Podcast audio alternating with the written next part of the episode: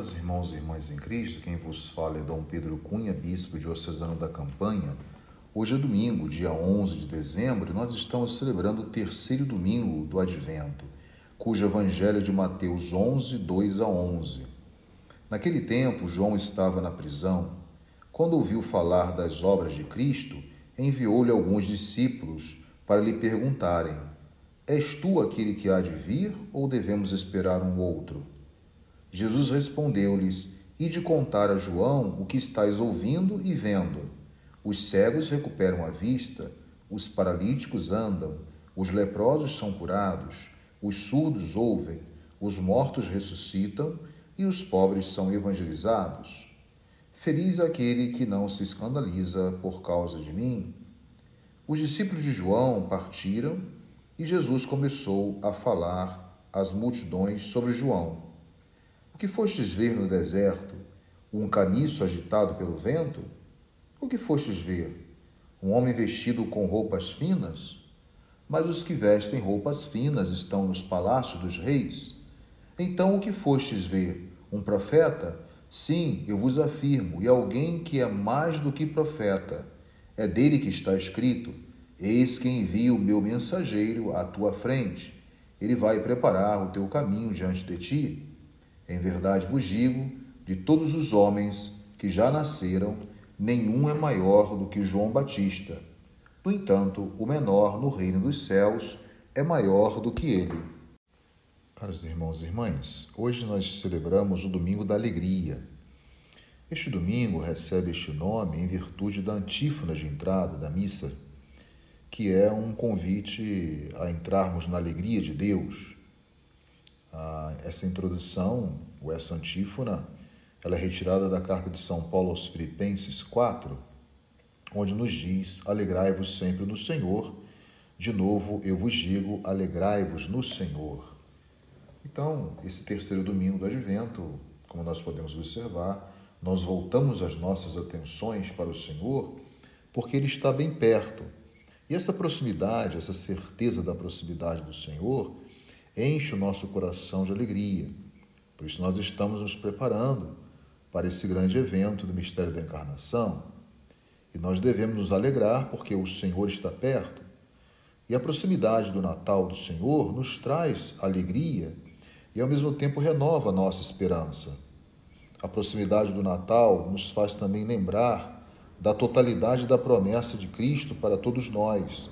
O que o Cristo nos prometeu é que ele viria uma segunda e uma segunda vez de forma definitiva, coroado de glória, cercado pelos seus anjos, para levar a termo a obra da salvação iniciada na encarnação. Por isso o Natal nos recorda que Deus foi fiel ao enviar o seu filho uma primeira vez. Então, este é o motivo da nossa alegria.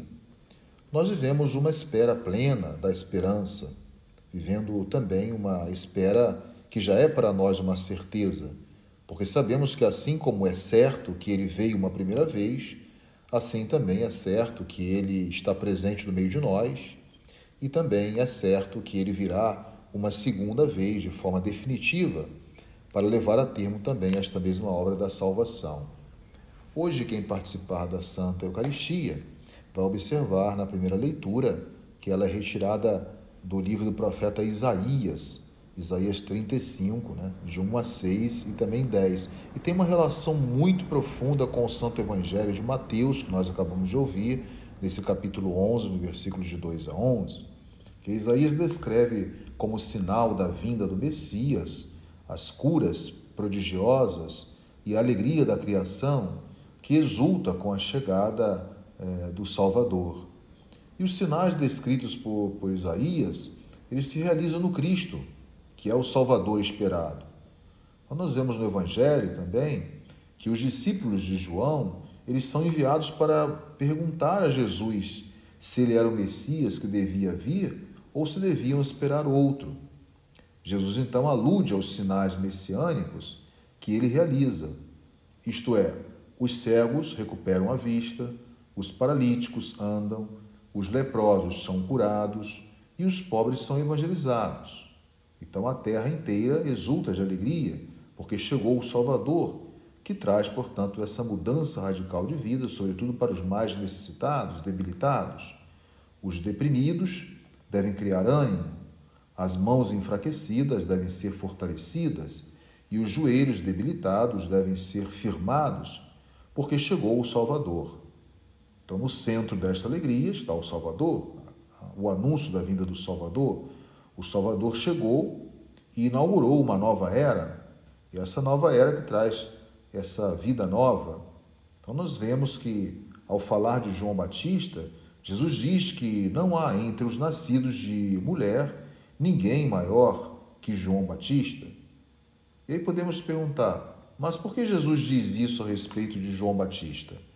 Porque João foi o maior de todos os profetas, tendo em vista que ele não somente anunciou, como Isaías, a chegada do Messias, mas ele o viu, ele viu o Messias, ouviu e o batizou para cumprir toda a justiça. Então, João Batista é o maior entre os que haviam nascido até então. Mas Jesus também destaca que o menor no reino dos céus é o maior, é maior que João Batista. Então, o que Jesus quer dizer com isso? Jesus quer dizer que João foi um grande homem, um grande profeta, mas João ainda pertence à, antiga aliança, em certo sentido, né? Então, Cristo inaugura um novo tempo, um tempo que nós chamamos na teologia um tempo escatológico, né? O tempo da igreja, o tempo da realidade, o tempo que todas as profecias elas se realizam. E assim a antiga aliança é substituída por esta nova aliança, por esse novo anúncio. Então, por isso, neste tempo que Jesus inaugura, o menor é o maior do que o maior na antiga aliança. Né?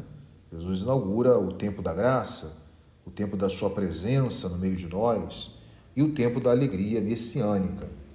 Com isto, então, caros irmãos, vamos celebrar esse dia do Senhor na alegre esperança e também vamos deixar que o Espírito de Deus nos prepare, continue a nos preparar para a vinda do Senhor no Natal que se aproxima. Louvado seja nosso Senhor Jesus Cristo, para sempre seja louvado. O Senhor esteja convosco, Ele está no meio de nós. Seja bendito o nome do Senhor, agora e para sempre. A nossa proteção está no nome do Senhor, que fez o céu e a terra por intercessão da Virgem do Carmo, dos nossos beatos Padre Victor e Chica, abençoe-vos o Deus Todo-Poderoso, Pai e Filho e Espírito Santo. Tenham todos um feliz e abençoado domingo.